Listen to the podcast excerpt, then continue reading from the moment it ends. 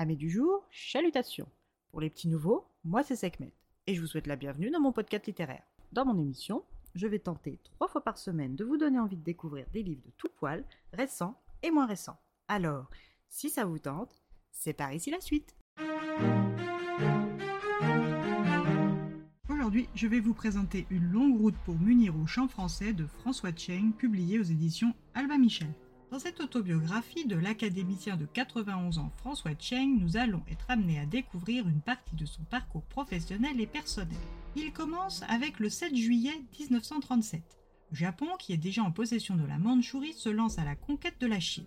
Trois mois plus tard, le gouvernement chinois organise, au mont Lu, une conférence nationale pour l'organisation de la guerre de résistance.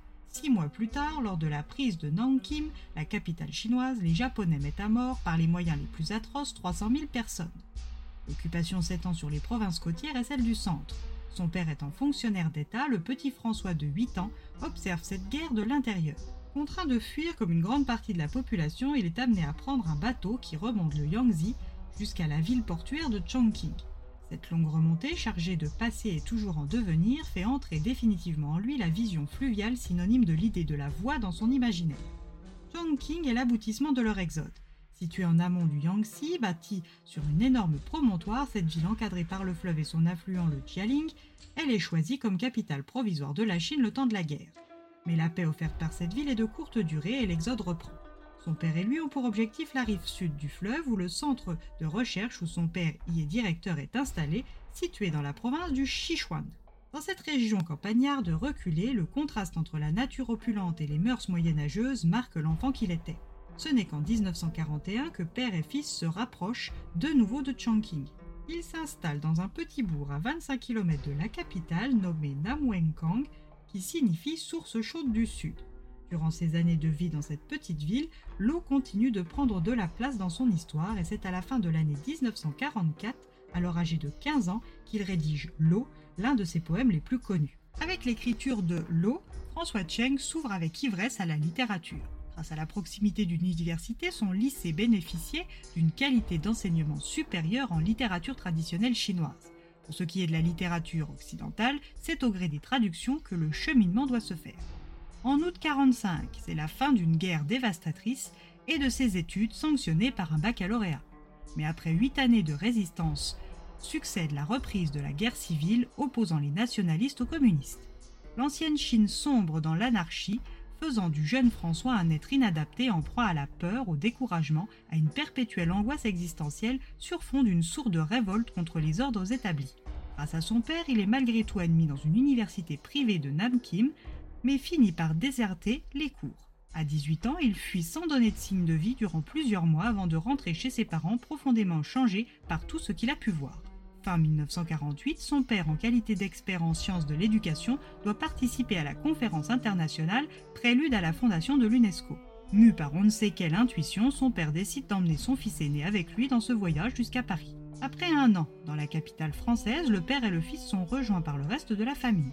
La Chine étant toujours en proie à des bouleversements politiques et sociaux, la famille Cheng décide de s'expatrier aux États-Unis où ils ont fait leurs études plus jeunes. Seul François décide de rester en France.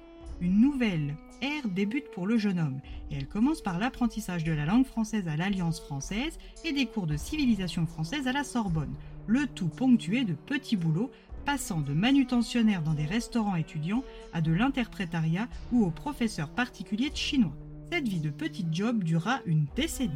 Son pays sombre dans le totalitarisme et se referme sur lui-même. François ne peut que constater de loin la chute, mais avec elle, la porte du retour progressivement se referme, aussi rendant à mesure que l'idée d'exil grandit en lui, le fait que la France sera sa terre, la langue française sera sa langue. Ce sera pour lui une route qu'il pressent ardue, longue et tortueuse, mais unique. De ses 19 ans à ses 91 ans, âge auquel il nous livre son histoire, François Cheng va faire des rencontres toutes riches en enseignements.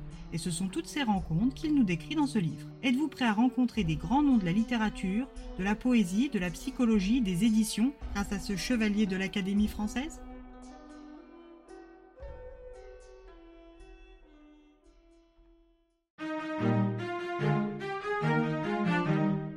Une vie faite de rendez-vous manqués et honorés, de batailles existentielles et culturelles, de joie, de perte, de bouleversements, de choix, Bref, une vie pleine en somme.